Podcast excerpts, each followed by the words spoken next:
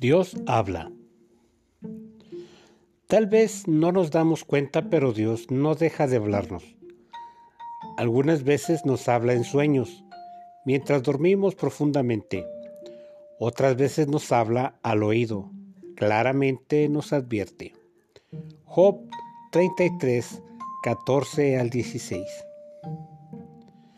Es Eliú, amigo de Job, que le refiere las palabras de la lectura de hoy. Aunque tenía un concepto equivocado del comportamiento de Job ante Dios, ciertamente lo que afirma es verdad.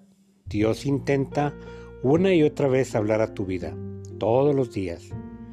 El escritor de Hebreos confirma lo dicho por Eliú. Hebreos 1.1. Dejando muy claro la idea de un constante deseo de Dios de comunicarse con el ser humano. ¿Qué querrá decir Dios? ¿Cuál será su mensaje?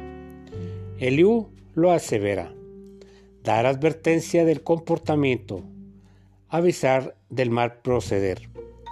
A la nación de Israel le advirtió en muchas ocasiones y con numerosa cantidad de profetas y videntes. Quizá el ser humano es el que no quiere escuchar a Dios.